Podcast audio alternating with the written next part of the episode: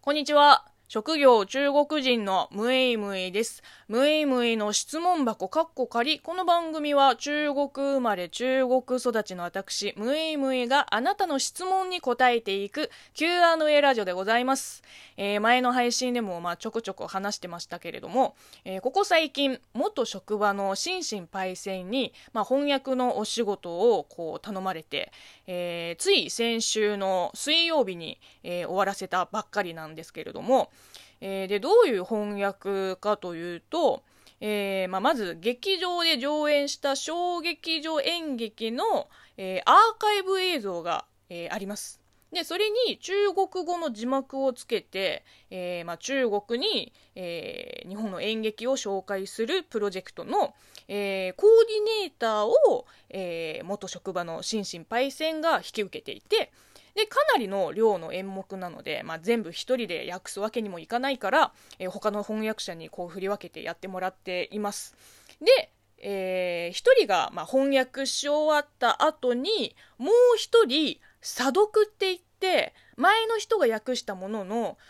まあ、いわゆる正確さをこうチェックして、こう語訳があるかどうかとか、まあ、中国語としての表現が、えー、伝わるかどうかとか、まあ、あるいは、うーん、そうですね。もっといい翻訳があれば、こう、提案したりする役割なわけですね。で、えー、今まで3回やりましたけれども、えー、査読1回、翻訳1回、で、今回もまた査読。しかもね、今回さ、こう、任された演目の翻訳が、心身パイセン本人が訳したものなんですよ。だから、まあ、クオリティは安心できますよ。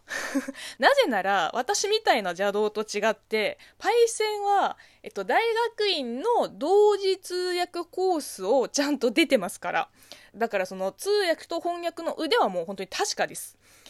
で、私もある意味、そんなパイセンの背中を見てきたから、あのー、邪道ながら今日までやってこれたと言っても過言ではないほど、うん、もう本当に先輩です。でね、そんな凄腕のパイセンが、じきじき、この査読やってくれないって頼んできた、あのー、ある演目の中に、なんと、私の好きな詩人の作品が抜粋で引用されてるんですよ。まあ、名前言っていいと思うんだけど、あのー、最果て多比っていう、まあ、若い詩人小説家の方です。まあ、もちろん彼女の作品自体も好きですし、あの表紙のデザインがすっごい私好みなんですよ。なんかどれも、あの、色使いといい、レイアウトといい、こう、グラフィック的なんですね。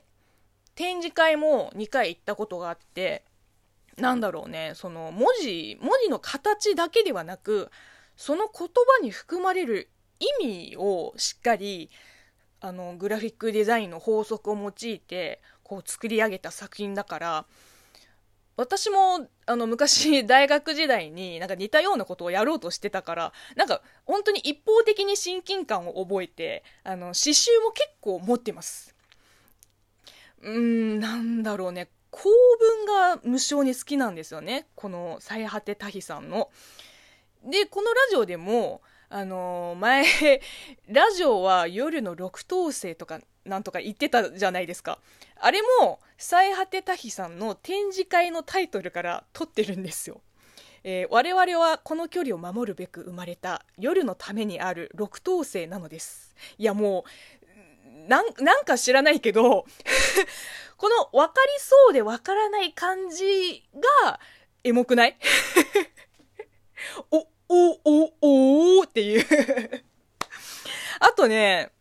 だいぶ前なんだけど、チャイニーズチャイチャンネルで家ついて行っていいですか？の、えっと、私が出た、まあ、あの伝説の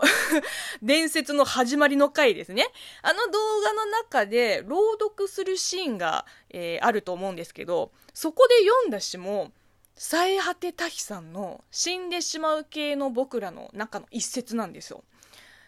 まあ、めちゃくちゃハマってるわけではないけど、まあ、どっちかというと、あの、好きな作家さんの作品の一部抜粋が、今回、この査読のお仕事を依頼された台本の中にあるわけですよ。しかも、パイセン本人からそこの部分重点的に見てなんかもっと詩的な中国語の翻訳に直してほしいって言われた結構難しいぞこれ かなり難しい注文ですいつもやってる、まあ、ゲームのアフレコ台本の翻訳と違ってもうこれはかなりなんていうのあの原文に忠実な上翻訳文単体で見てもまあ、ある程度整った文章に仕上げなきゃいけないわけですよ。いやー、もう結構頭を悩ませたね。要は、こう、普通の文章よりは、なんていうの、あの、いっぱい比喩表現とか、まあ、習字法とかを多用してるから、名詞はまだいいけど、動詞のチョイスがね、かなりセンスが問われるんじゃないかなって私は思ってます。うん。ツイッターでもつぶやいたけど、あのもう本当に詩を書いてた10代の頃の自分を下ろして、もうなんとかそれっぽく仕上げてみました。心身パイセンも大絶賛でした。っていう自慢話を、えー、する回でございました。前にさ、なんか中国語に翻訳するより、日本語に翻訳する仕事の方が、まあ、やりがいを感じるみたいな話をしたと思うんだけど、やっぱりね、こういう、なんていうの、文学、文芸絡みの翻訳は、もうどっちもやりがいがありますよね。えー、というわけで、この番組では引き続き、リスナーさんから応援ギフトやお便り、ご質問、ご感想、お悩み相談などお待ちしています。では、またお会いしましょう。バイバイ。